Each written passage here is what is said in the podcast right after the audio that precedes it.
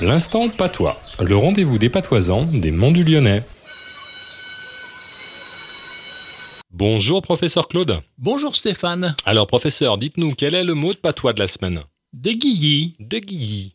Et qu'est-ce que ça veut dire nous disons en français déguillé. Deux capitaines de foot d'enfants se font face à face.